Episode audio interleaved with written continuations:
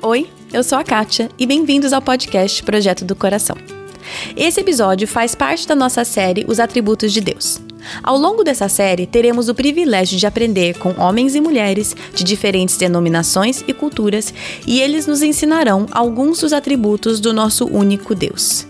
Também teremos o apoio de um material complementar para nos auxiliar no ensino dos nossos filhos sobre esse Deus, que é santo, santo, santo e merece todo o nosso louvor.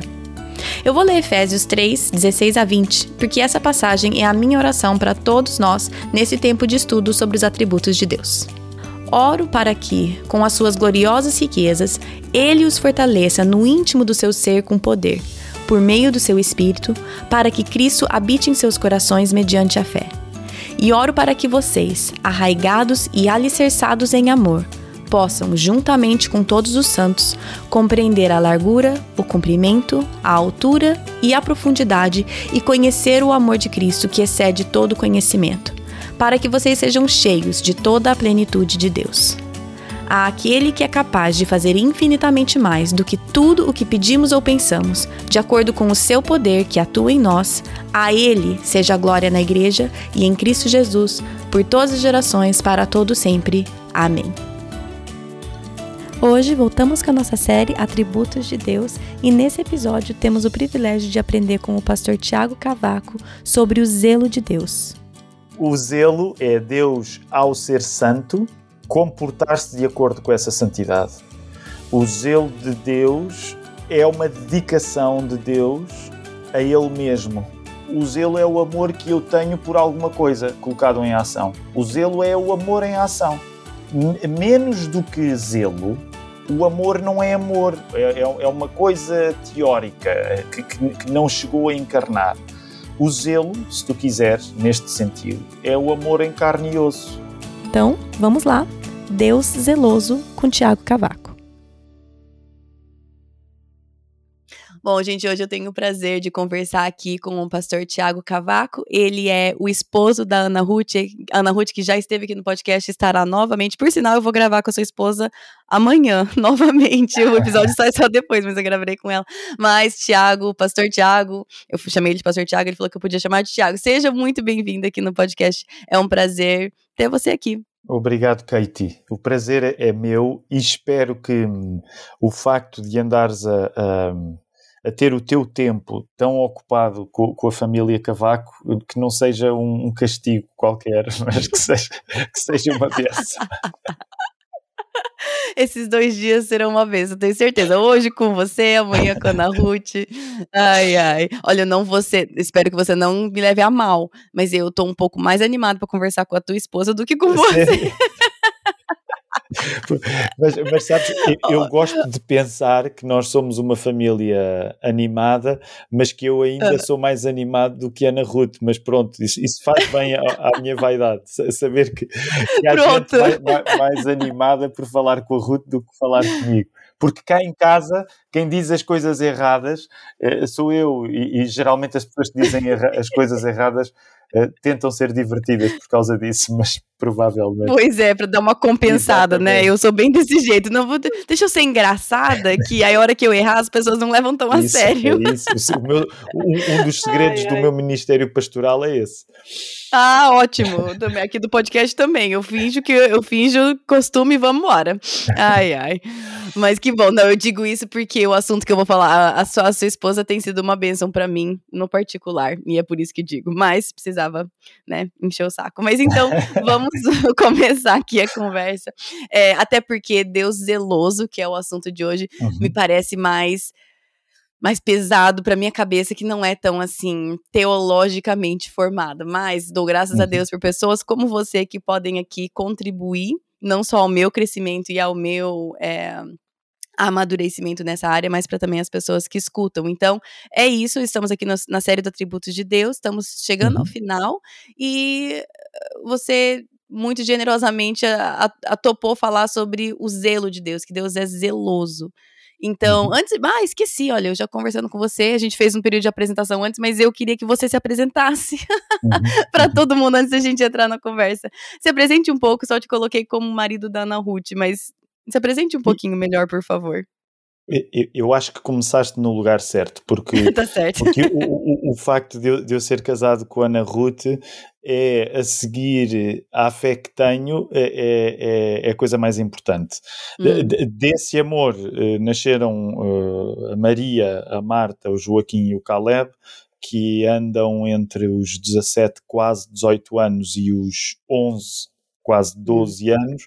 Uhum. Uh, há 20 anos, vai fazer 20 anos este ano que, que, que eu e a Ruth casamos, e há 20 anos eu, eu, eu comecei a servir uh, o senhor de uma maneira mais formal, primeiro como um obreiro auxiliar que trabalhava na Igreja Batista de Moscavide, perto de Lisboa, uh, sobretudo com os jovens e com a música. Cinco anos depois, em 2007, uh, começámos o, o, o, o, trabalho de abrir uma igreja nova, hum. que graças a Deus em 2012 se tornou a Igreja Batista de São Domingos de Benfica. Um ano hum. depois uh, fomos ajudar uma igreja que precisava de ser revitalizada, que era a segunda Igreja Batista de Lisboa, e aí ficámos, uh, revitalizámos essa igreja, e no ano passado, pela graça de Deus, abrimos uma igreja nova na margem sul, no outro lado do rio Tejo, eh, que banha Lisboa. Eh, portanto, isso significa que abrir hum. igrejas é, é uma parte eh, importante da minha vida. Ao mesmo tempo, nos últimos 10 anos, porque o Ministério da Palavra é uma coisa que, eu tenho desdobrado na questão dos livros, porque escrevo, escrever para mim é, é uma paixão, é um clichê dizer assim, mas, mas é verdade. E, e ao mesmo tempo, de, desde a adolescência, Uh, e está relacionado com a palavra também, mas neste, neste caso a questão de a palavra ser cantada. Eu faço música desde, desde a minha adolescência, provavelmente não é a música mais agradável aos ouvidos dos ouvintes deste podcast, mas essa é uma parte fundamental da minha vida também. Portanto, a palavra desdobrada no púlpito, uh, nos livros e, e, e, no palco também. E, hum. e, e, acho que, sim, assim, as coisas fundamentais provavelmente estão, estão incluídas nesta lista de coisas. Hum. Sim, é. Eu vou, eu vou me. Você mesmo já antes de gente começar a gravar falou para eu te segurar porque você fala muito, mas o problema sou eu, na verdade, nessas conversas, porque eu já quero conversar, tipo, nossa, como que foi todo esse processo de abrir igreja e sair e, e mudar tanto de igreja com família? Eu já gostaria de levar a conversa para outro lado, mas eu vou fazer o, o certo aqui e levar para conversa proposta. É, mas é, eu imagino que deve ter tido muitos altos e baixos, muitos presentes e muitos desafios em meio a todas essas, essas mudanças, né? Sem, sem dúvida. Ah, e, e, e, claro que isto agora também depende da personalidade de cada pessoa. E eu uhum. faço parte daquele grupo assim muito nostálgico. As datas para mim têm sempre um certo peso, uh, uhum. e este ano, por estar a fazer 20 anos do nosso casamento, do início do meu ministério, uh, uhum. há, há, muita coisa, não é? Que a pessoa pensa, também porque já tenho 44 anos e uma das coisas que Deus enviou para a minha vida nos últimos anos e que envia para a vida de muita gente foi uma espécie de crise de meia-idade que, que, que, é importante, uhum. pelo menos eu acho que para mim teve alguma utilidade. E então é querer olhar para trás e sem dúvida há muito, como os americanos dizem mais, não é? Há, há, muito, há muito coração partido, há muitos corações partidos ao longo do caminho, mas uhum. sobretudo há a graça de Deus e há, há, há coisas incríveis. Usar a palavra milagre para algumas das coisas que o Senhor tem feito não é um exagero e por isso uhum. estamos muito gratos a Deus por estes 20 anos. Hum, sim. É, mas então, vamos, a, vamos ao assunto proposto, né? O uhum. Deus zeloso, esse atributo de Deus. E, e eu tive. Não, na verdade, não tive dificuldade, porque nas traduções da Bíblia é bem claro, mas em inglês é, é jealous, uhum. que em uhum. português, pelo menos, aí eu não sei se tem muita diferença do português do Brasil ou de Portugal, mas jealous, geralmente, eu, eu traduziria em outro contexto como uhum. ciumento. Uhum. Sem dúvida. E, e na, na, na, Bíblia coloca zeloso. É, como no inglês, jealous é a palavra que você usa para ciumento, tipo, ai, esse cara é ciumento com a esposa. É uhum. a palavra jealous. Meu, assim, uhum. se eu falo que meu marido é eu nunca vou falar que meu marido é zeloso comigo. Uhum. Não é uma uhum. palavra que eu uso. Uhum. E eu queria então começar pedindo para você definir o que, que é, o que, que, queremos dizer quando Deus é zeloso, é, se é mesmo assim ciumento. E é, se você desse, queria que você desse um panorama geral, assim, o que, que queremos dizer quando dizemos que o zelo é um atributo de Deus, que nosso Deus é um Deus zeloso. Uhum. Bem, para já, tudo o que tu disseste em relação ao português do Brasil e a maneira como a palavra ciumento seria usada aplica-se em Portugal também. Portanto, hum, uh, okay. uh, na maior parte das vezes, nós, se quisermos falar na característica que o zelo é aplicada ao nosso contexto de hoje em dia, usaríamos sem dúvida a, palavra ciúme Uh, e por isso mesmo muitas traduções da Bíblia usam a palavra ciúme. É verdade que, que, quando nós vamos para o termo que é usado no Novo Testamento, curiosamente o, o grego é zelos, portanto é, é mesmo a palavra que dá uh, origem ao nosso zelo. Uh, hum. o, o que significa o que significa que ao usarmos a palavra zeloso, provavelmente temos de fazer um, um esforço para contrastá-la com, com, com, a palavra mais comum, que é o ciúme, e reconhecer que provavelmente o que está em causa, Katie, eu acredito que, que esta é uma das questões, ao falarmos na palavra zeloso, é que provavelmente nos últimos séculos por conta do próprio, da própria história, e agora falo sobretudo até mais no contexto do Ocidente, portanto nas sociedades, eh, nas sociedades mais influenciadas pelo cristianismo, mas como houve um descolar uh, do entendimento do mundo a partir de Deus, e portanto a nossa sociedade se foi secularizando mais, algumas palavras que tinham uma ressonância religiosa mais simples ficaram mais à mercê das nossas interpretações românticas atuais. Ou uhum. seja, eu acho que a palavra ciúme, que não é uma maneira errada de falar de zelo, mas por conta de, dos últimos dois séculos de literatura e do último século de cinema e de todas as histórias uh, mais românticas, a palavra ciúme hoje em dia é mais facilmente usada e compreendida a partir da relação uh, romântica entre um homem e uma mulher, bem, e hoje em dia não só, um, do que a partir da relação entre eh, Deus e os homens, ou mesmo a partir da relação entre os homens e alguma tarefa, alguma missão que tenham. Portanto, eu diria que o que atrapalha a nossa compreensão da palavra zeloso é o triunfo de uma perspectiva do amor romântico sobre todas as outras coisas.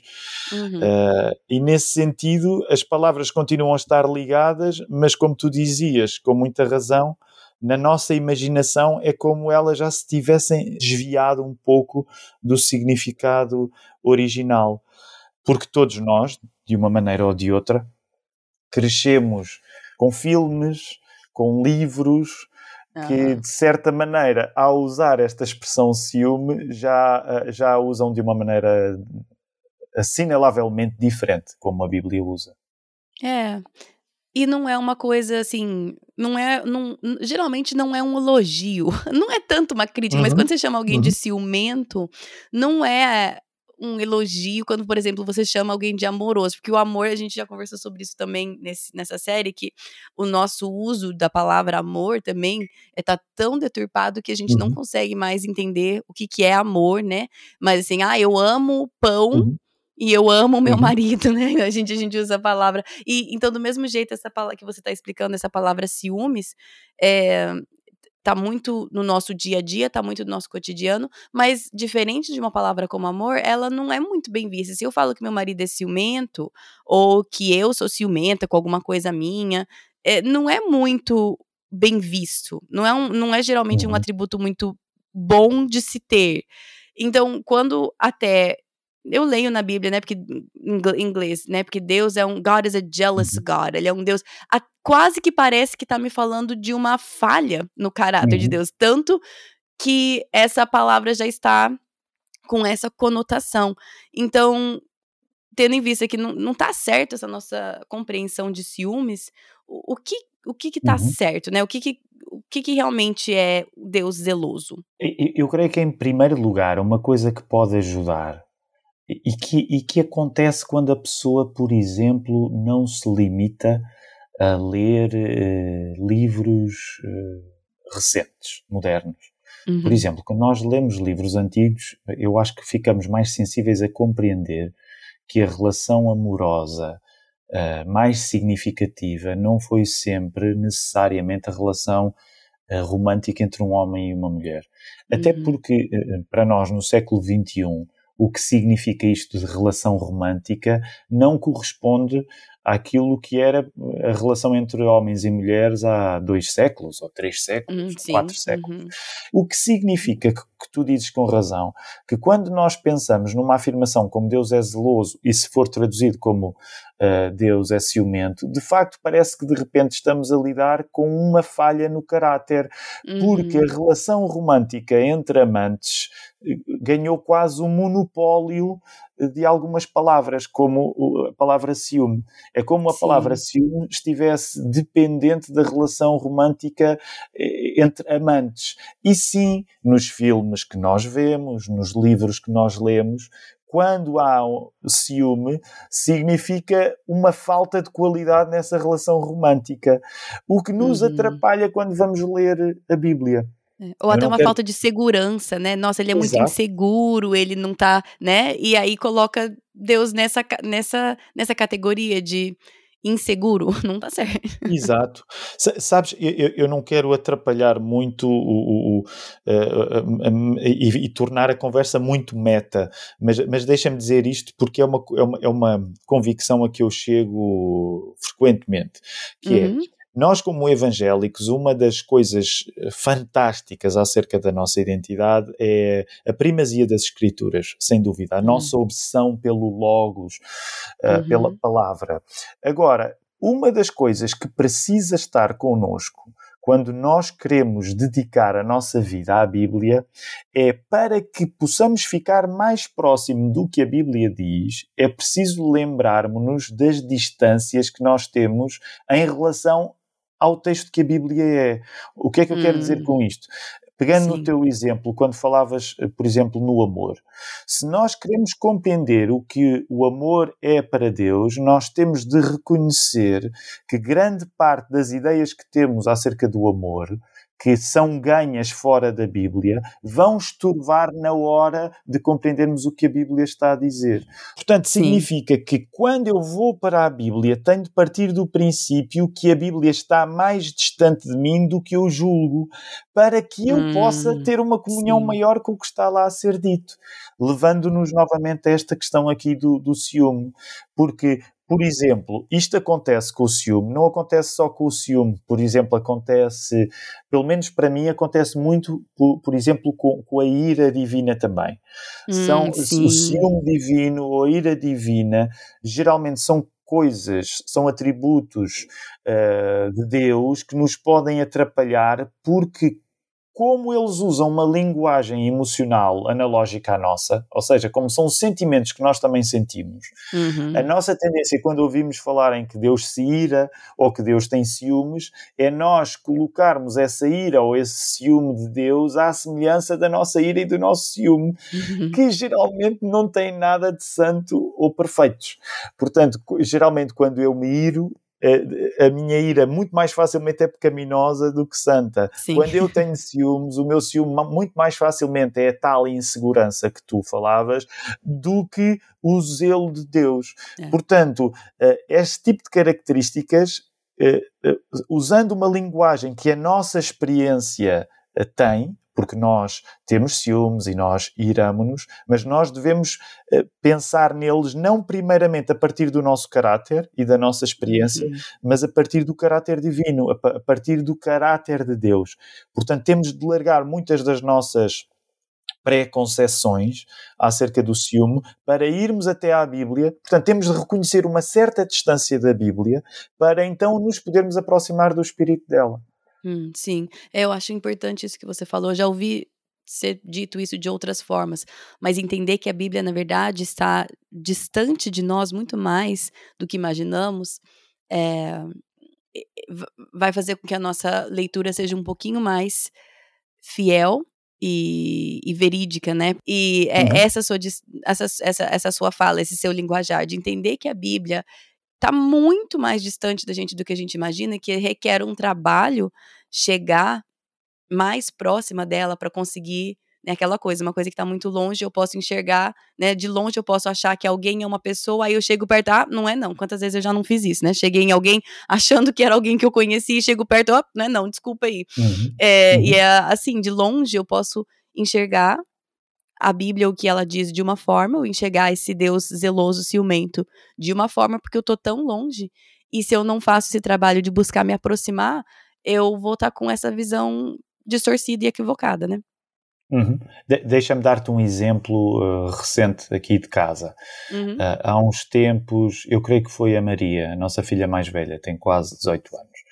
Uh, e, e, estávamos de volta da palavra aqui em casa e ela fez uma pergunta relacionada, se eu me lembro bem, relacionada, por exemplo, com a qual foi a intervenção de Batseba no adultério com David. Uhum. Uh, Uh, bem, pergunta bem básica. Eles sabem, né? exato, exato. Tranquila essa pergunta, pai. Responde aí.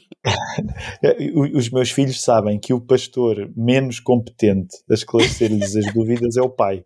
Todos os outros respondem melhor. E isto é um facto, e eu, eu já aceitei esse facto também. Portanto, eles aceitam muito melhor os outros do, do que o próprio pai. Mas uma das coisas que eu me senti na necessidade de dizer foi. Um, a Bíblia, os textos que falam no adultério de, David, não foram escritos como os romances modernos são, uhum. com um uhum. tipo de preocupação de psicologia moderna que nós uhum. hoje temos. Sim. Portanto, não é um texto feito para nos indicar a vida interior das personagens. Pelo uhum. menos no uhum. caso de Batseba, claramente não é. E, não. E, é, e, é, e, a comparação que eu fiz na altura, que eu acho que é, que é útil nesta conversa também sobre o zelo, é, e, se calhar é um exemplo tosco, mas são os que funcionam bem, bem para mim, Katie, mas que é, por exemplo, quando eu vou visitar um castelo antigo, e Portugal tem uma série de castelos antigos, uhum. volta e meia Há, há frases, há inscrições na pedra, seja onde for, com um português arcaico. Hum. E o que é que muitas vezes acontece? Eu começo a ler a primeira linha, a segunda linha, a terceira, muitas vezes eu já desisti, porque o esforço uhum. de compreensão é tal que eu penso, isto não foi escrito para mim. E penso assim: quem quiser ler isto vai ter de ser um entendido em arqueologia ou um linguista, porque eu não vou conseguir compreender aquilo que aqui está escrito. Uh, uhum. Mal comparado, deveria haver algum tipo deste sentimento quando nós lemos a Bíblia. Como assim? Uhum. O quê? Vou desistir? Não foi escrito para mim, mas a Bíblia foi escrita para mim. É óbvio que a Bíblia foi escrita para nós, mas para nós honrarmos a época e a exigência que o texto tem sobre a nossa vida, nós temos de nos comprometer com ele. O que significa uhum. que quando eu vou ler a Bíblia, eu tenho de ter uma atitude ainda mais ambiciosa do que aquela que tenho quando tento ler uma inscrição meio latina num velho castelo em Portugal. Compreendes? Hum, no sim. sentido em que tem de haver de facto um compromisso e eu não posso partir do princípio que o texto foi escrito para mim de 40 anos no século XXI. Agora, o paradoxo e o milagre é que o texto também foi escrito para mim que tenho 40 anos no século XXI. Isso vai ser o trabalho da própria iluminação do Espírito Santo é. com o meu esforço envolvido também. Por isso é que estudar a Bíblia é uma coisa para todos os dias, é uma coisa para uma vida inteira. E nós, como protestantes, investimos a nossa vida às vezes apenas num verso, no sentido é. em que damos a nossa vida por um verso. E é assim que deve ser. Mas isso não deve ser um processo de negligência com a compreensão do seu tempo, uhum. do contexto e tudo isso. E numa questão como o ciúme, como o zelo de Deus, claramente também é isto que está em causa. Sim, é, é exatamente. É, bom, eu estava olhando aqui, estudando um pouquinho antes da nossa conversa, e vendo, assim, os, os, os versículos onde descreve Deus como zeloso e tudo mais. E, assim, existem alguns no, no Novo Testamento, mas a, a maioria pode me corrigir se eu estiver errada, tá? Porque eu muitas vezes estou extremamente errada nesses episódios de podcast. Mas estão mais no Antigo Testamento, até no Pentateuco. Eu queria uhum, que você uhum. falasse uhum. comigo sobre né, como que nós sabemos que Deus é um Deus zeloso, a não ser que ele fala na Bíblia, né? Mas qual que é a base bíblica disso? E o que se tem alguma razão pela qual no Antigo Testamento esse, essa, esse linguajar é mais pesado? Uhum, uhum. Aliás, é curioso porque no meio disto tudo ainda nem sequer respondi, ainda nem sequer dei uma grande definição do que o zelo é. Mas pronto, isso, isso Só falamos do que não é, né? Exatamente, mas, mas eu, eu, vou tentar também, vou tentar responder melhor isso agora, eh, pensando na pergunta que tu fazes e, e até no contexto do, do, do, do, do Velho Testamento em particular. Bem, ótimo. Para já é certo que há algumas das melhores coisas que nós podemos compreender acerca de Deus quando nós estamos a ler o Velho Testamento e o Pentateuco em particular, os primeiros cinco livros da Bíblia, a lei, uh, é verdade que algumas das coisas mais fundamentais nós aprendemos através de proibições. Hum. Isto não é muito popular hoje. Não. Mas o facto, por não exemplo. Não se pode dizer não hoje em dia. Exato.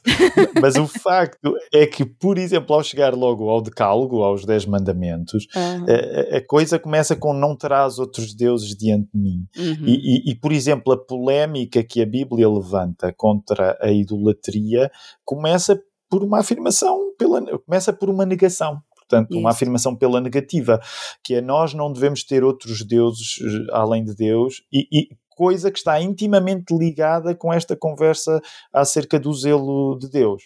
Porque o zelo de Deus uh, é uma função de ele ser o único Deus. Hum. O, o, zelo de Deus é uma coisa que existe em função de ele ser o único que é realmente Deus, que é inteiramente Deus, que é genuinamente Deus.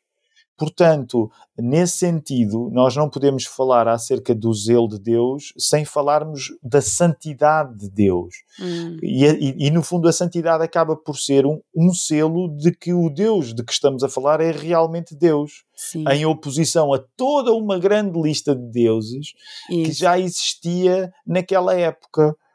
E, e nesse sentido, o, o, o zelo de Deus não é só Deus ser santo, é Deus comporta-se de acordo com essa santidade.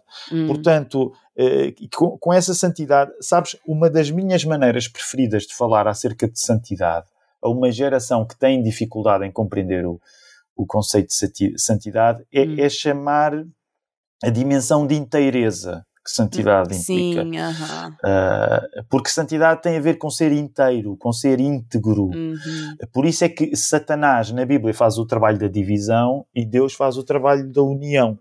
Uh, o, o, trabalho da divisão, que é começado em Gênesis 3, é aquilo que desde Gênesis 3 também é redimido por Deus.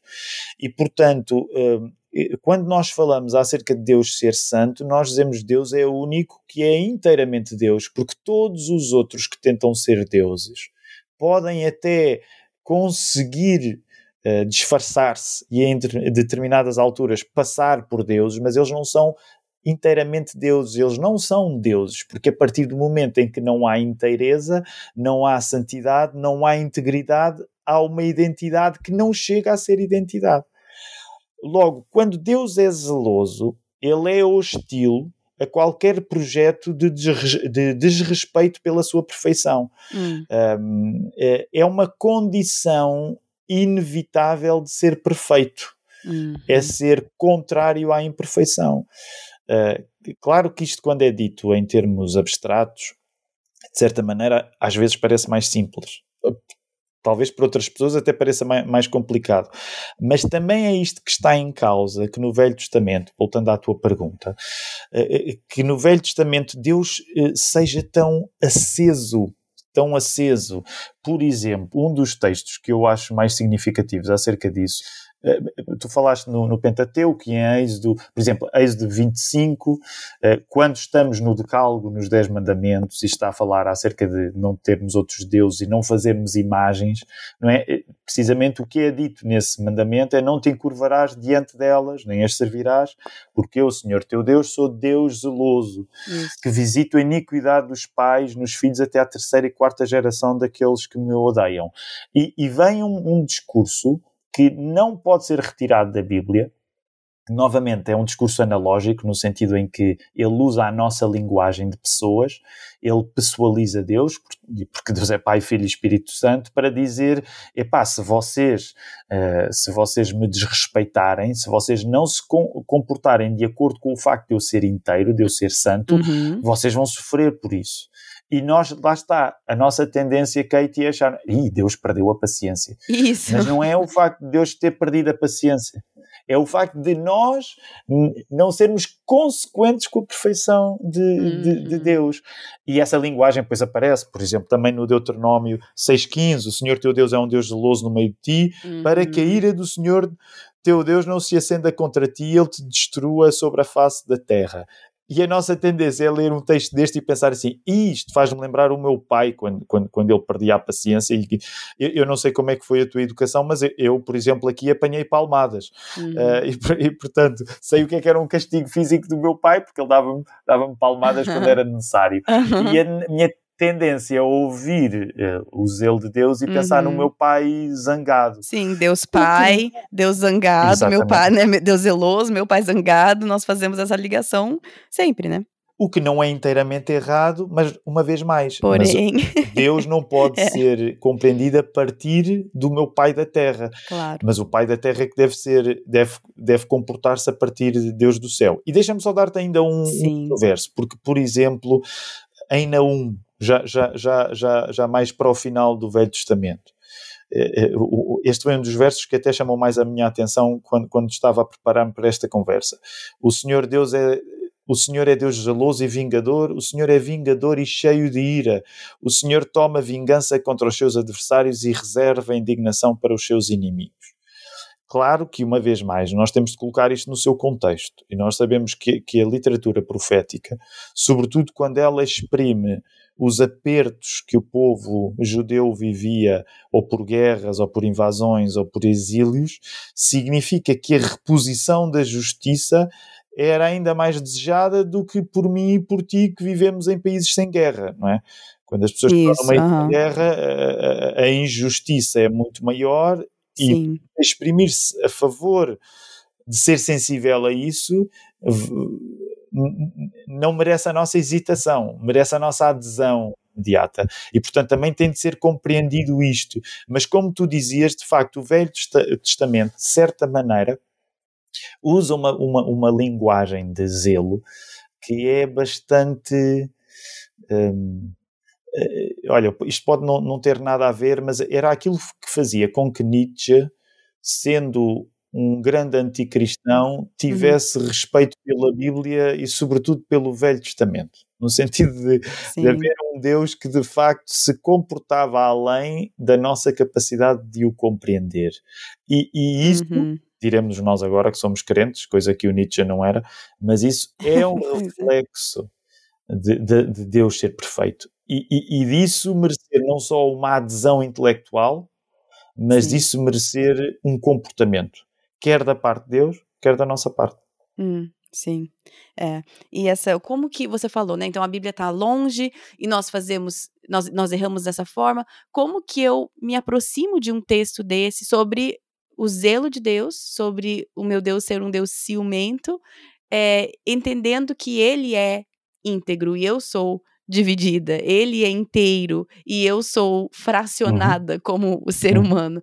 Como, como que eu me aproximo de um texto assim? Sabes, a, a, magia para um evangélico, para um protestante, a magia que nós não temos ao ouvir um Papa uh, e confiar num Papa, mesmo, por exemplo, quando este Papa não é propriamente a pessoa mais uh, fácil de compreender, é preciso sempre vir o Vaticano explicar melhor o que ele disse, que não, não parece. Mas nós não temos a magia de ter um Papa que, quando fala, nós dizemos o Santo Padre falou e confiamos que ele é o apóstolo que o nos mensageiro cabe. de Deus. Exato. Nós não temos essa magia, até porque acreditamos, com todo o respeito, que, que não há magia nisso, não é? Aliás, o termo magia, uhum. tu, tu, compreendes, estou a usá-lo de uma maneira muito livre aqui. Mas a sim, magia para nós está precisamente naquilo que tu disseste, Katie. A magia para nós é, sendo nós pessoas até eventualmente pela experiência limitados, porque, por exemplo, os cristãos muitas vezes não têm uh, podem ter graus de ensino mais baixos, podem não ter cursos superiores, podem não ter grandes noções de teoria literária, mas a verdade uhum. é que uhum. nós acreditamos. Como é que nós compreendemos a Bíblia? A magia está em lê-la. Uhum. Tão somente lê-la. Tão somente lê-la. Porque nós acreditamos num milagre. De facto, nós acreditamos num milagre que acontece, que é o milagre da iluminação do Espírito Santo. Sim. Portanto, o que acontece é que mesmo a pessoa que está completamente desfamiliarizada, repara, a maior parte dos cristãos vai ouvir a, a esta conversa eh, imagina, se ouvisse esta conversa ou conversas parecidas, uma boa parte deles, talvez mesmo a maior parte, eh, não compreenderia que alguns conceitos que eu e tu temos o privilégio de estar mais familiarizados, porque estudamos, tivemos experiências que a maior parte dos cristãos ao longo da história não tiveram. Ainda assim, repara, Katie, sem os estudos que nós tivemos, a maior parte dos cristãos, ao ler a Bíblia, guiados pelo Espírito Santo, consegue saber o que é que ser zeloso significa, uhum. mesmo no meio de muitas questões e, e, e de perguntas. Portanto, porque a magia para um protestante está tão somente em ler a Bíblia? Uhum. Claro que os nossos amigos católicos de, podem dizer muitas vezes cinicamente: ah, isso é assim, é só pegar na Bíblia e lê-la e, e, e, e, o milagre acontece. E nós temos de dizer: só Deus sabe, mas nós acreditamos de facto que a primeira coisa que deve ser feita por alguém resgatada pelo amor de Cristo é atender ao ensino dele, que nós só conhecemos através da palavra. Sim. Portanto, quando, mesmo no meio da dificuldade, né, com a compreensão de um conceito como Deus ser eh, ciumento, Deus ser zeloso, não há nada como ler a Bíblia. Sim. Por exemplo, tu concordarás que uma boa parte das questões que nós temos, uma boa parte, eu não estou a dizer que é a parte toda, mas uma boa parte das questões que nós temos com alguns textos provém apenas do facto de nós não lermos os textos inteiros. Isto é uma coisa que eu digo muito à minha igreja, que é, oh pastor, o que é que quer dizer aquele verso? E com frequência diga, lê o texto todo. Se, é, se, se, está numa carta de Paulo, lê a carta de Paulo todo. Porque uhum. provavelmente a dúvida dissipa-se. Eu não estou a dar a certeza que se vai dissipar, mas provavelmente muitas das nossas dúvidas se dissipam quando nós lemos a Bíblia toda. Sim. Por exemplo, eh, eh, pegando aqui no, no que, tu, que, tu, mencionaste, uh, por exemplo, no Pentateuco. As grandes afirmações do, do, do, do ciúme de Deus no Pentateuco estão integradas numa história louca que é de deixar os cabelos em pé, de, de, de, do, do, livramento de um povo da sua escravatura para eles se tornarem as pessoas com. É uma história medonha, Katie, é medonha porque o povo não aprende. Portanto, quando nós lemos estes versos no seu contexto, nós dizemos assim: epá, muita paciência tem Deus, porque eu nem sequer chegava lá. Eh, percebes? Portanto, quando o texto é lido na íntegra, porque ninguém, por, eu, eu, por exemplo, estou a gravar esta conversa na, na, no quarto das minhas, das minhas uh, filhas. E elas uhum. têm aqui uma série de ilustrações do, do, da Alice no, no, no, do, no, País das Maravilhas, do Lewis Carroll. Uhum. Ora, ninguém lê a Alice de, no País das Maravilhas uh, com base apenas em textos soltos. A pessoa vai ler a história toda. Uh, e, infelizmente, nós cristãos que devíamos ser os leitores mais atentos e dedicados, temos problemas com o texto porque não nos damos a, a, ao exercício de ler o texto completo. E, e isso parece-me sempre, sempre um pouco absurdo. Eu não estou a dizer, eu, eu, não estou a dar uma tese muito simplificadora que uma vez que a pessoa leia a Bíblia toda, as dúvidas todas desaparecem. Claro que não. Não, claro, mas, eh, mas compreende-se dentro do contexto, exatamente. Uhum. É, é, você está falando assim, pois leia, leia a carta inteira, espera, veja se sua dúvida não é uhum. respondida.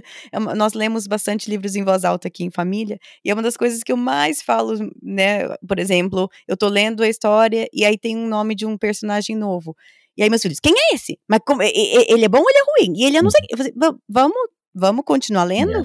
Logo, logo a gente vai saber quem ele é, logo, logo a gente vai entender onde ele encaixa na história. Ou a gente, né, começa a ler e acontece alguma coisa. Uhum. Mas por que aconteceu isso? Vamos continuar lendo? Vamos ver até onde isso chega? Porque é, é bem isso. Só que na Bíblia a gente lê alguma coisa que a gente não compreende e a gente faz igual criança e fala assim: ué, eu não entendi isso. Por quê? Uhum. E aí para. E aí a gente vai procurar as, as, respostas em outro lugar, em vez de simplesmente seguir com a leitura, uhum. porque muito possivelmente a resposta está ali. É só continuar lendo. E, e, e, tu mencionaste uma coisa. Eu sou um pastor muito chato, como, como, já te apercebeste. Aliás, a vida de ser pastor é basicamente ter três ou quatro coisas que são repetidas ad eternum. Portanto, os pastores não têm muita coisa para dizer, têm umas, umas poucas que vão ter de repetir várias vezes. Mas uma delas está relacionada com a, com a experiência da, da, da, tua família, Katie, que é. E esta é. eu tenho andado a chatear muito o povo lá na Lapa, que é.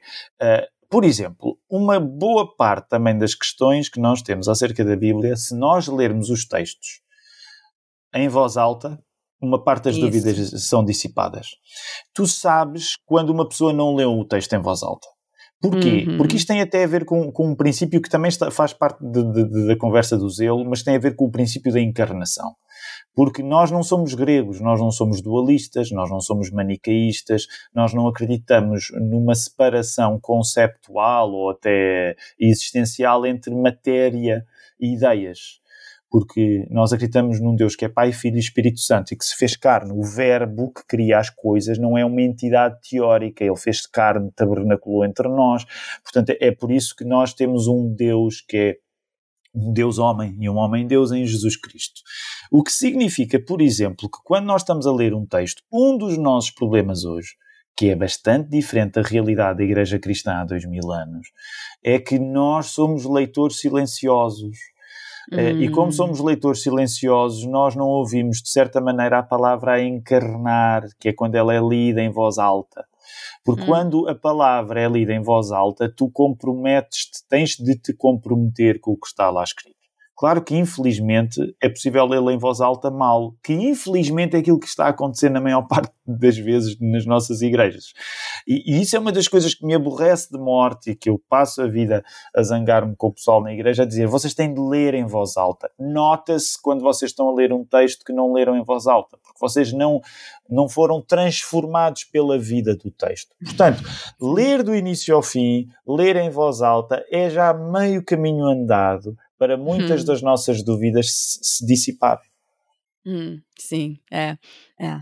Então, ó, você falou que era para eu ser chato e te direcionar, então me defina, por favor, Tiago, o que, que é o zelo de Deus? Olha, o zelo. Deus zeloso é o quê? o, o, o zelo é Deus, ao ser santo, comportar-se de acordo com essa santidade. O zelo de Deus é uma dedicação de Deus a Ele mesmo. Uhum. Uma maneira que eu gosto de usar para, para falar em zelo é, é, é, sendo o zelo uma dedicação, o zelo é o amor que eu tenho por alguma coisa colocado em uhum. ação. O zelo uhum. é o amor em ação. Menos do que zelo, o amor não é amor, é, é, é, é apenas um parlatório, é, é, é uma coisa teórica que, que não chegou a encarnar. O zelo, se tu quiseres, neste Sim. sentido, é o amor em carne e osso. Uhum. Porquê? Porque até nós termos zelo por alguma coisa, nós estamos realmente por amar essa coisa. Portanto, Sim. é só quando nós zelamos, é só quando eu me comporto de acordo com o amor que tenho a algo que de facto eu demonstro um zelo, que de facto eu demonstro que esse amor é mesmo amor.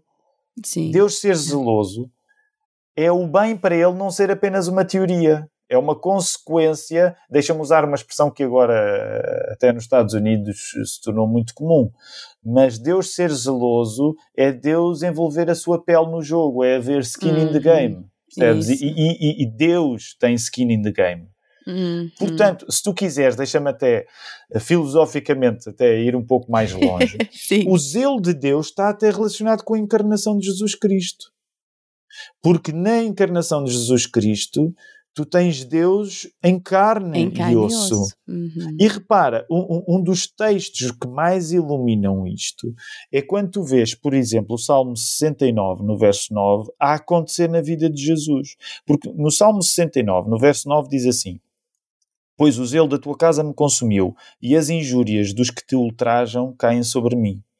Quando tu vais para João 2, e ouves a primeira purificação do templo feita por Jesus, diz lá, estando próximo à Páscoa dos judeus, subiu Jesus para Jerusalém, encontrou no templo os que vendiam bois, ovelhas e pombas e também os cambistas assentados, tendo feito um azorrague de cordas, expulsou todos do templo, bem como as ovelhas e os bois, derramou pelo chão o dinheiro dos cambistas, virou as mesas e disse aos que vendiam as pombas, tirai daqui estas coisas, não façais da casa do meu pai casa de negócio. E olha, Kate, o verso 17 lembraram-se os seus discípulos do que está escrito: O zelo da tua casa me consumirá. Uhum. O que é que é o zelo? O zelo é, no, é, é, esta coisa a acontecer no Velho Testamento, no Salmo 69, 9, uhum. e é Cristo corporalizar isto, uhum. materializar isto.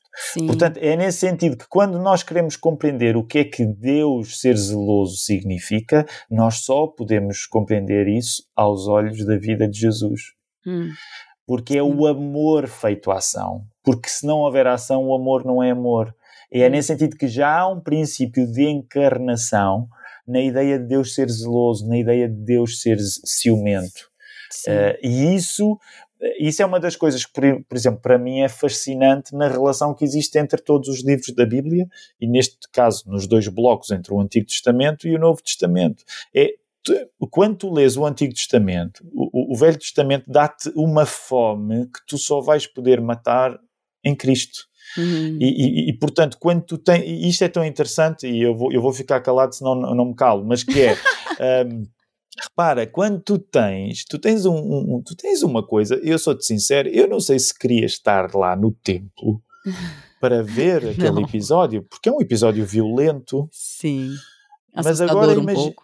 É, imagina, Jesus, e, tu, e, e, repara, nós sabemos que na relação entre os discípulos e Jesus, a compreensão de quem Jesus é foi sempre o mais complicado para os discípulos. Eles vão uhum. até ao fim sem nunca saber bem, ainda bem, quem é que Jesus é. Sim. Uh, e no caso do Evangelho de João, como sabes, como esta purificação é colocada logo no início, crê-se que de facto não tenha havido apenas uma, mas mais. Sim. Uh, porque o outro é no final do ministério dele, uh, no, nos sinóticos. Mas repara, o que isto significa? E agora, obviamente, estou aqui a tentar entrar dentro de um texto que no imediato parece distante, mas que foi escrito para eu me aproximar dele. Uhum. Que é, naquela altura, os discípulos olham para Jesus e dizem assim: ai caramba, o que é que. Ih, pá, isto, isto não vai sair coisa boa. E há ali uma cena que deve ser pavorosa, deve uhum. ser uma uhum. cena complicada. Se houvesse celular, o pessoal estava a gravar logo na hora para, para ir para a net. Mas no final, olha bem o que acontece, Kate. Eles no final dizem: Espera aí. Isto, era o, isto é o Salmo. Uhum. Finalmente nós vemos, nós líamos o Salmo, mas agora nós vemos o Salmo nós crescemos a ouvir aquelas palavras, mas agora aquelas palavras estão conosco. Nós hum. crescemos com esta ideia, mas esta ideia agora é um facto na nossa vida. E hum. esta é a força da encarnação de Jesus a dar corpo àquilo que o zelo de Deus significa. Hum, sim. É muito interessante você falar sobre o zelo como até a incorporação do amor, o amor em carne e osso, e uhum. comparar uhum. isso com a, a encarnação de né, Deus, uhum. Jesus. E eu estava aqui pensando, então, a gente falou um pouco sobre a, a, a nossa dificuldade em compreender devido à palavra ciúmes e todo o que isso é, o significado que isso carrega hoje em dia pra gente. Uhum. E, e aí eu até falei, ah, os ciúmes muitas vezes a gente entende como tendo uma origem na insegurança ou alguma coisa assim. E, e você tá colocando aqui o zelo de Deus, ou se, se, a gente pudesse ver a raiz, né, qual que é a raiz desse, desse uhum. atributo, pelo que você me disse, está baseado na santidade de Deus e no amor de uhum. Deus. O zelo vem uhum. de santidade e de amor. Uhum. Já a nossa uhum. compreensão de ciúmes, muitas vezes vem de não de integridade, não de santidade que nós somos inteiros, ou seja, que me falta algo, né? A uhum. nossa divisão me falta algo, então serei possessivo, ou essa é insegurança, né? Preciso disso, então uhum. é, serei possessivo. Um, tá, uhum. tá certo, mais ou menos isso? Sim, sim, sem dúvida, sem dúvida, sem dúvida. Aliás, um, um, um, por isso é que uma das coisas que eu acho que é mais interessante acontecer quando nós pensamos nisso é dizer assim: Uh, antes de chegarmos à Bíblia, nós temos de reconhecer as Bíblias erradas que temos seguido. E, e uma hum. das Bíblias erradas que temos seguido é, por exemplo, o, o vamos chamar-lhe o romance moderno. Uhum. Quando o romance moderno nos forma, afasta-nos eh, da Bíblia certa, que é a palavra de Deus. E, portanto, Sim. aparece o tal contraste, que é não tenhas, não tenhas como Deus um amor moderno que não corresponde ao amor verdadeiro, porque o amor Sim. verdadeiro é uma entrega. n- não é, vamos dizer assim, eh, o amor, o amor verdadeiro que nós vemos a, a acontecer na Bíblia é este de um zelo divino que no imediato nos parece assustador. Mas a verdade é que quando nós vemos isto iluminados pelo Espí- Espírito, vemos que de facto o que é assustador é- é- são, são as ideias que o romance moderno nos dá acerca do amor. Essas é que são assustadoras, porque vivem de facto uma ideia de, de posse que não está relacionada com a santidade. É uma Hum. posse até, se tu quiseres, caprichosa. É, é, é- é- é uma Uhum. posse egoísta. Não Sim. tem a ver com a posse divina, porque a posse divina é doação, é autodoação. Sim, é, exatamente. E aí eu quero, acho que entra bem aqui com que, com que nós estamos conversando, que é, eu sempre entro na, na, na última parte, que é ok, Uhum. Deus é zeloso, tem alguns atributos que nós não, não somos chamados a, a refletir, porque é só Deus, Uhum. mas o zelo de Deus é algo que nós somos for- formados à imagem dele e também somos e devemos ser zelosos com aquilo, aí é aqui que está o ponto, né? Qual que deve ser a raiz do nosso zelo Uhum. também.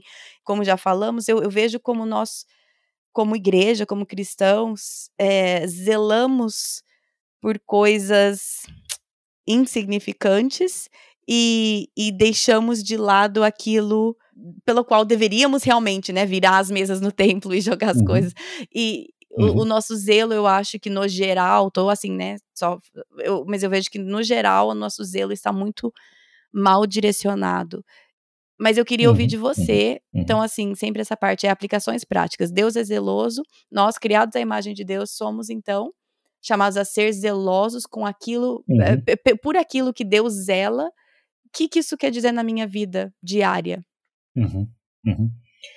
Por exemplo, eu acho que eh, uma das dificuldades que pessoas como eu vão sentir ao querer ser zelosas é que se forem eh, débeis como eu sou eh, e muito susceptíveis em relação à opinião popular Hum. que as pessoas têm, eh, nós suspeitamos que ser zeloso pelas coisas realmente boas nos vai colocar em choque com, com aquilo que é mais popular. Hum, Por exemplo, esse é um, as é um pessoas dos não vão gostar mim. de mim.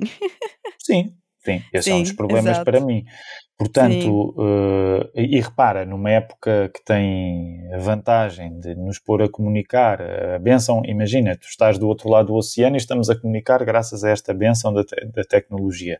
Mas Sim. esta tecnologia depois também traz as suas maldições junto com as bênçãos e, e uma das maldições é que nós estamos muito mais ligados e muito mais susceptíveis ao que pensamos todos uns acerca dos outros. Exato. Portanto, isso significa que na hora de eu ser zeloso, hum, provavelmente quando eu vejo coisas que deveriam suscitar a minha indignação, uh, Hum, vindo de- deste universo de ciúme, de zelo, hum, eu, eu pressentirei que eh, algumas destas causas me vão colocar eh, na contramão do mundo.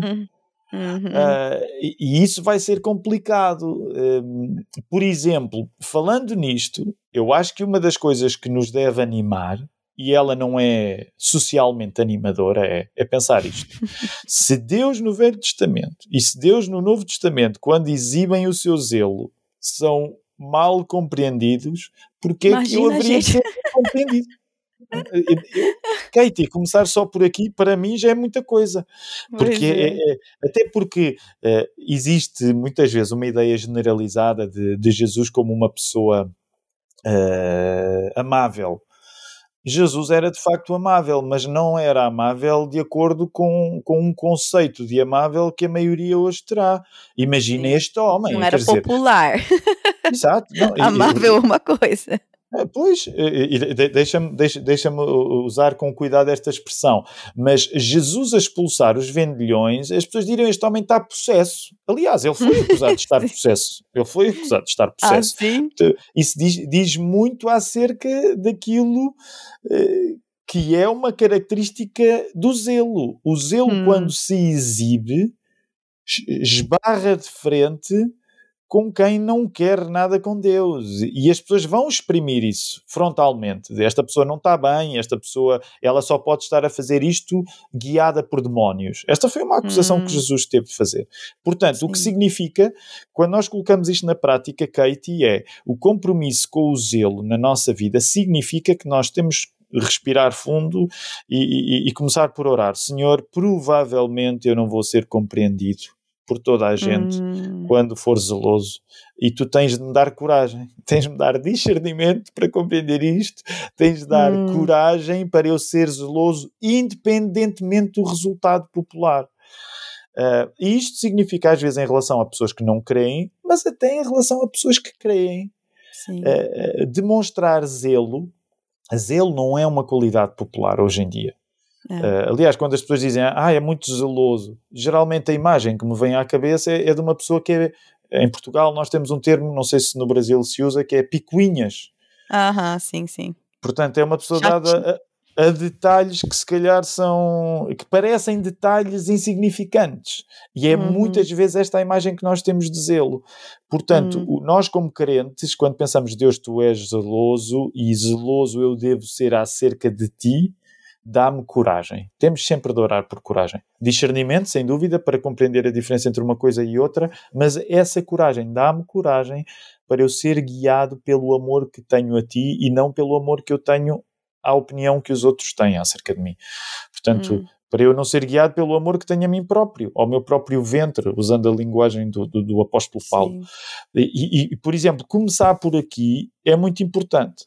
Claro que depois metemos logo noutra, noutra noutro sarilho, noutra, noutra confusão, que é, uh, Katie, nós somos pessoas tão pecadoras que às vezes somos zelosos de facto por coisas insignificantes. Uhum. Aliás, eu, provavelmente, uh, eu acho que isso define muito quem eu sou. Eu tendo a ser zeloso por coisas que não deveriam merecer o meu zelo e tendo a ser negligente por coisas que deveriam merecer o meu zelo. É, Portanto, isso acontece nós, com né? muitos cristãos. Que é, e é. Por, por, isso é que eu, eu acho que tem de haver uma oração sempre pedindo uh, coragem e pedindo uhum. discernimento para distinguir uhum. uma coisa da outra. Vou dar um Sim. exemplo tosco. Deixa-me dar-te um exemplo tosco, porque são os melhores para mim, são os exemplos toscos. Gosto uh, dos exemplos toscos. Que, eu consigo compreendê-los. É, pelo menos para pessoas uh, si, uh, simples e burras como eu sou. Eu os entendo, exato. Começou a pandemia a pandemia, uma das coisas interessantes que trouxe é que, como crise, todas as crises têm este aspecto apocalíptico, né? revelador. Sim, a crise é uhum. é um apocalipse no sentido em que ele revela coisas que, que vamos dizer assim, a, a rotina esconde, disfarça. Uh, bem, bem tosco. Eu sou um, um, um, pastor batista, de certa maneira, até é, de facto zeloso às vezes de coisas típicas de alguns pastores batistas em Portugal. Por exemplo, eu tinha um certo zelo, a pessoa ia à igreja antes da, da pandemia e nós tínhamos sempre o boletim impresso, um boletim. Já não era o boletim mais sofisticado que tinha sido no passado, mas era um uhum. boletim, folha mesmo, uhum. impresso, sempre impresso. Uhum.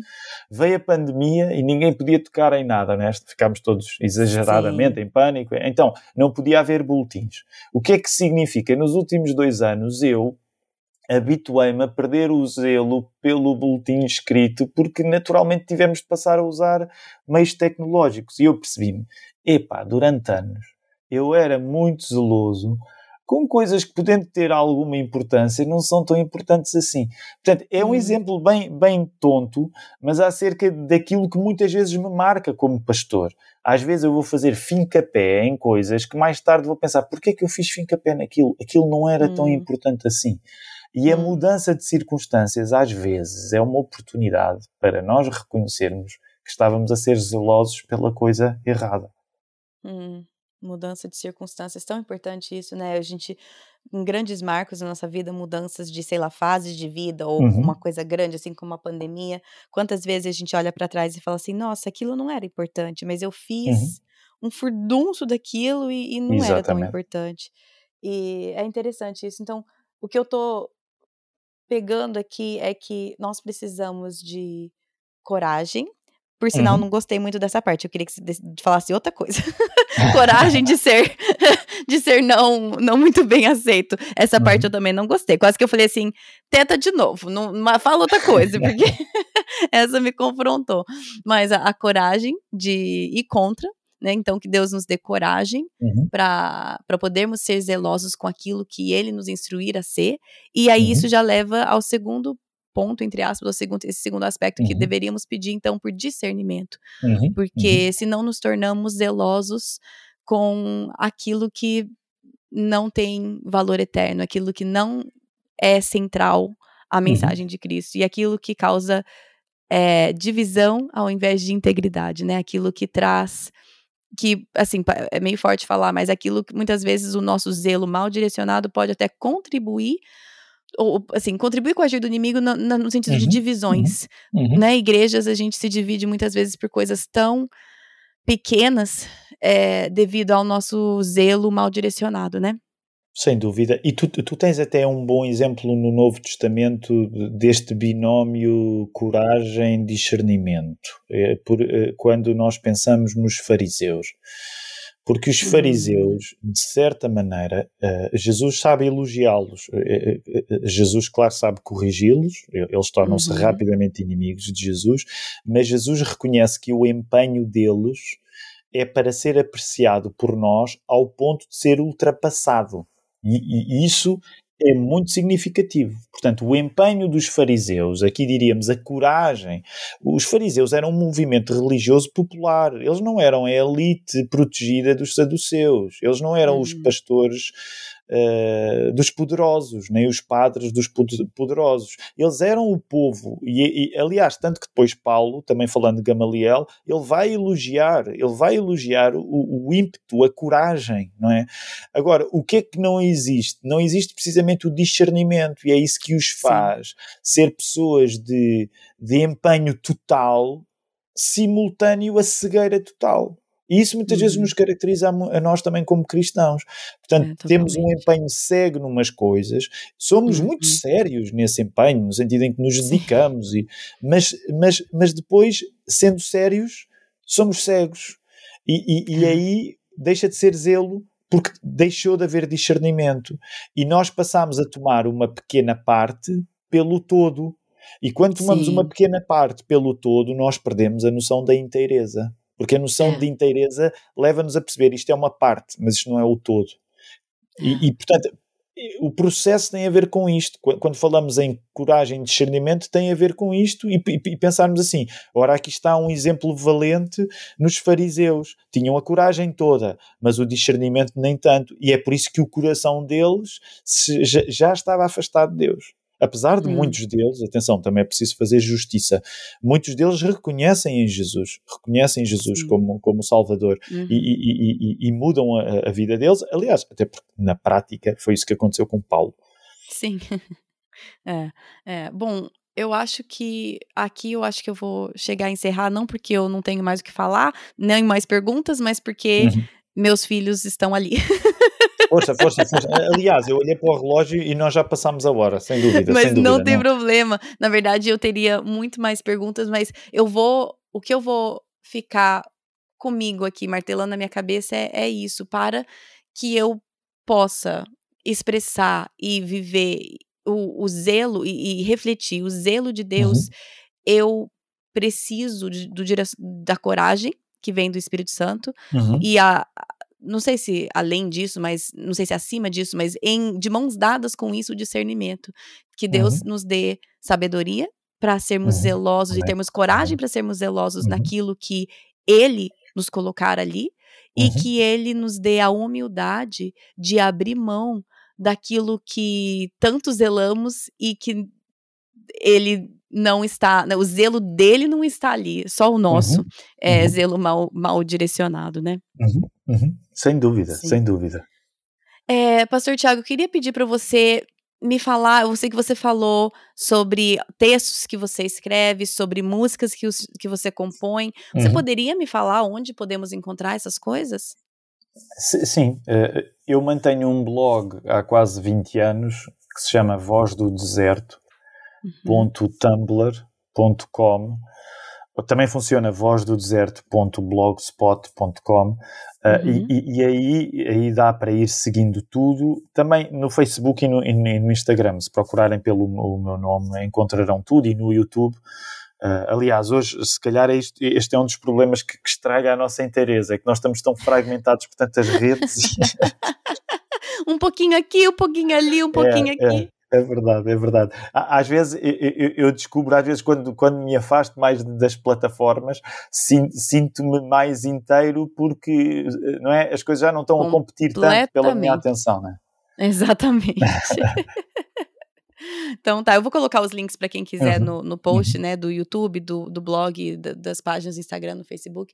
Mas uhum. eu queria te agradecer, é, Tiago, por ter, pelo seu tempo, por ter trago uma visão meta, como você falou, né? Olhar, né, dar uns passos para trás e a gente olhar uhum. as coisas de um, de um panorama mais inteiro, né? Exatamente isso, a gente olhar as coisas menos de uma forma menos fragmentada e te agradeço muito por essa visão mais ampla e, e inteira. E eu queria pedir para se o senhor pudesse orar pela gente. Claro, claro que sim, claro que sim. E deixa-me agradecer, Katie, pelo convite. Foi, foi, foi muito bom e, hum. e, e pronto, e, e, espero que não, não tenha sido demasiado punitivo, porque eu sei que começa a falar e a coisa. coisa não foi, não foi. eu vou ser mal educado de novo. Continuo ansiando conversar com a sua esposa sobre filhos, porque são, cois, são coisas que eu preciso aprender. Mas que Deus, olha, a conversa de hoje vai me lembrar que eu preciso ter discernimento e sabedoria que Deus me dê esse discernimento e sabedoria para ser zelosos até na criação dos meus filhos, no meu casamento, para zelar por aquilo que sim e abrir mão daquilo que não.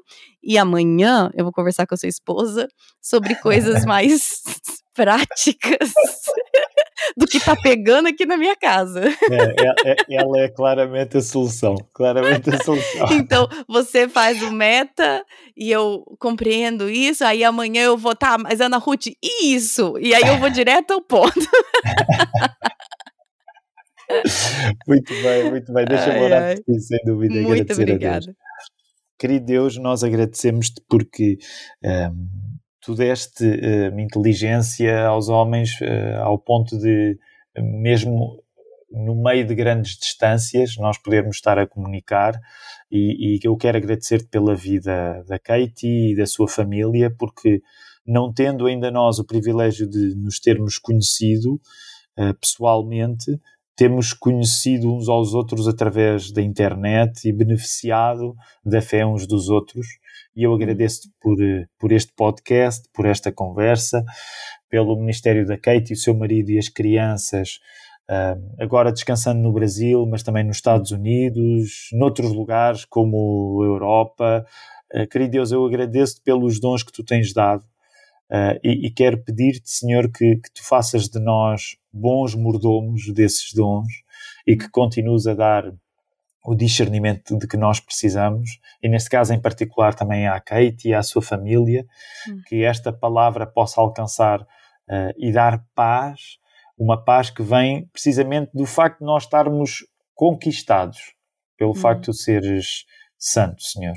Porque hum. tu és santo, tu és perfeito e és capaz de tratar-nos de uma maneira que nós não conseguimos tratar os outros, que é tratar com uhum. amor e misericórdia, porque Sim tu és inteiro, tu és santo, tu és perfeito. E nós queremos ter uma vida de acordo com isso. Por isso dá-nos a tal coragem, o tal discernimento hum. para nós agirmos no princípio do, da nova vida que o Senhor Jesus nos deu.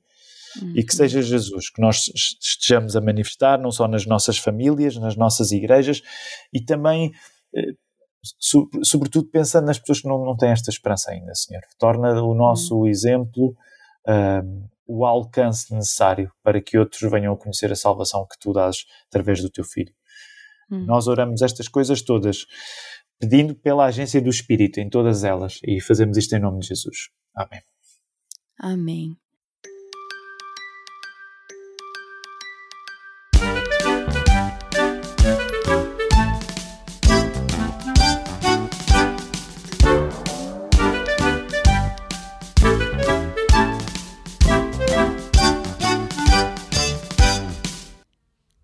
Deus é zeloso.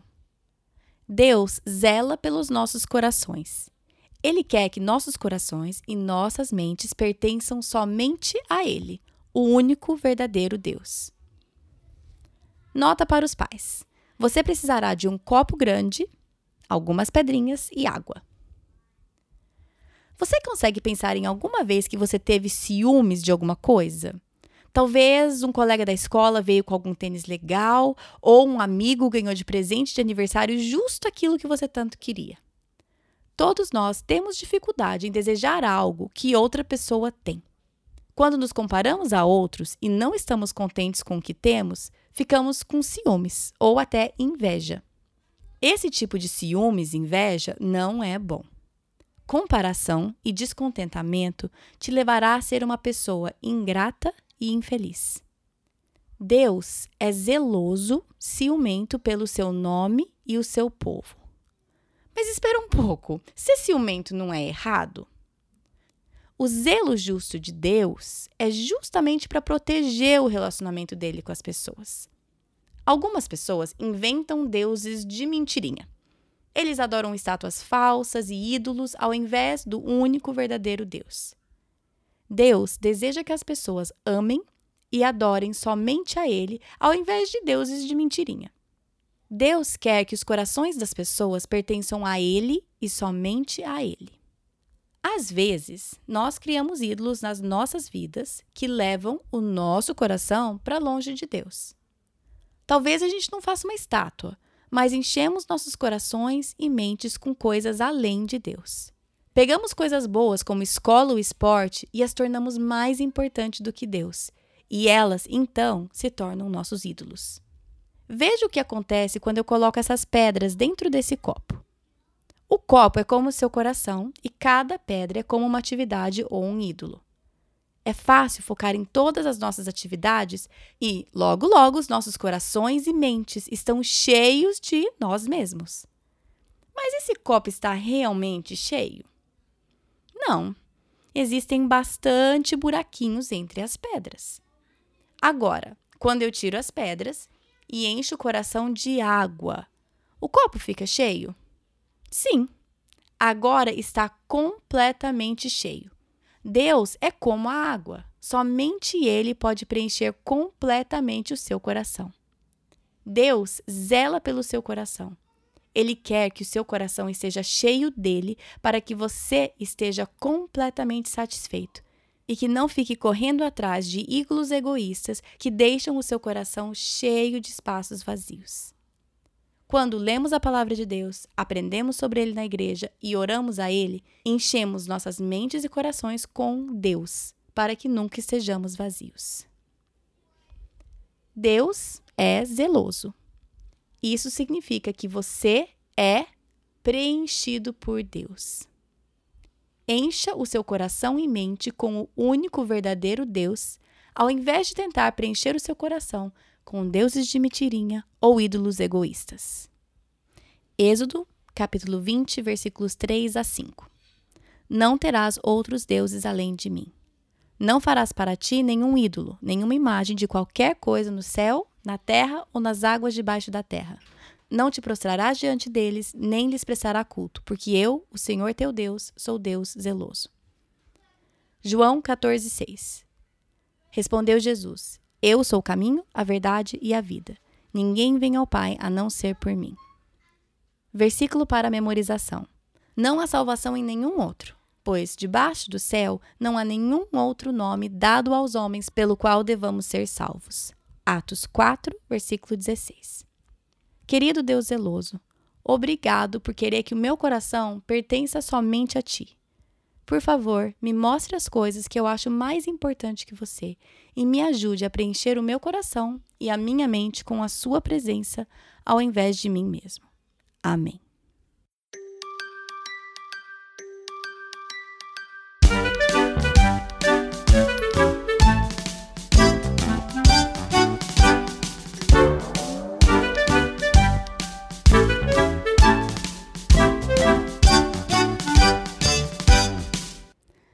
Gente, assim retomamos essa série Atributos de Deus, que está na reta final, depois deste, né, que já passou, faltam só três. e já encerramos a série. Para você que talvez é o primeiro episódio que você escuta dessa série, como eu falei na introdução, acompanhe o material infantil, que é essa parte infantil aí, que acabou de ser lida, uma parte do material. Tem todo o material para vocês imprimirem. Metade do material já está bonitinho, nos gráficos certinhos, é, e a outra metade ainda está. Estamos trabalhando com ela, esse material. Lembrando novamente, não sou eu que escrevi. Ele é um material que eu usei com os meus filhos a autora é a Lydia White. Entrei em contato com ela, ela permitiu a tradução muito generosamente e permitiu que eu disponibilizasse isso para vocês de forma gratuita. Então está tudo no site para vocês baixarem, imprimirem, usarem na sua igreja, nas suas, na sua casa, com, sei lá, sobrinhos, vizinhos, que coisa vocês quiserem. Só não podemos, obviamente, tomar o crédito por algo que não é nosso e não comercializar algo que nos é dado assim livremente. Então, só esses recados sempre que eu tento dar.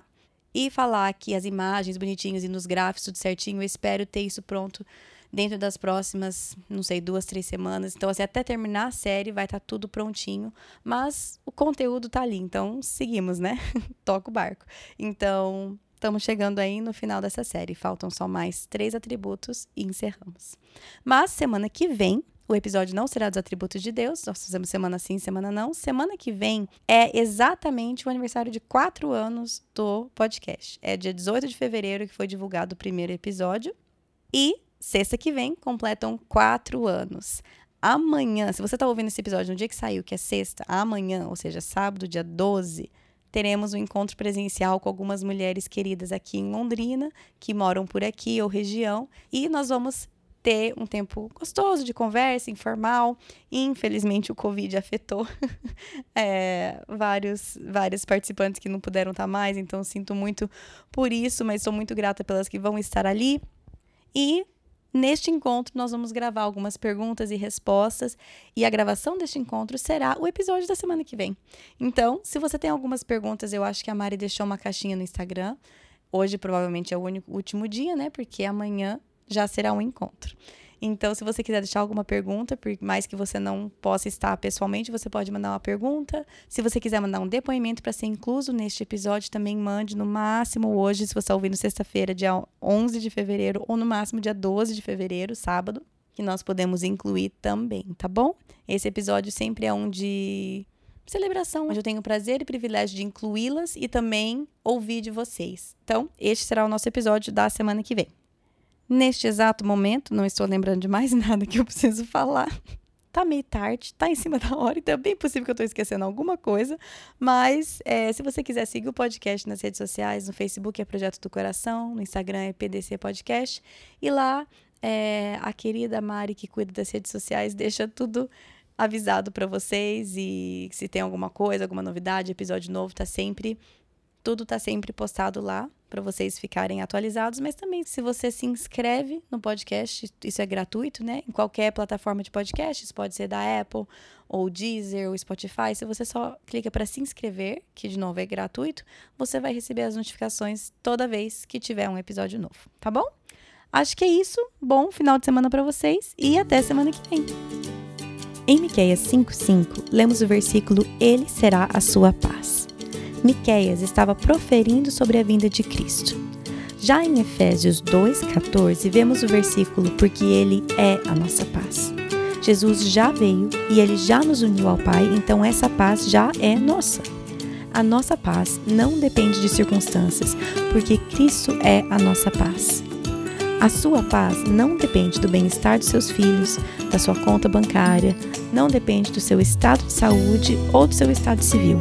Ele será a sua paz. Ele é a sua paz.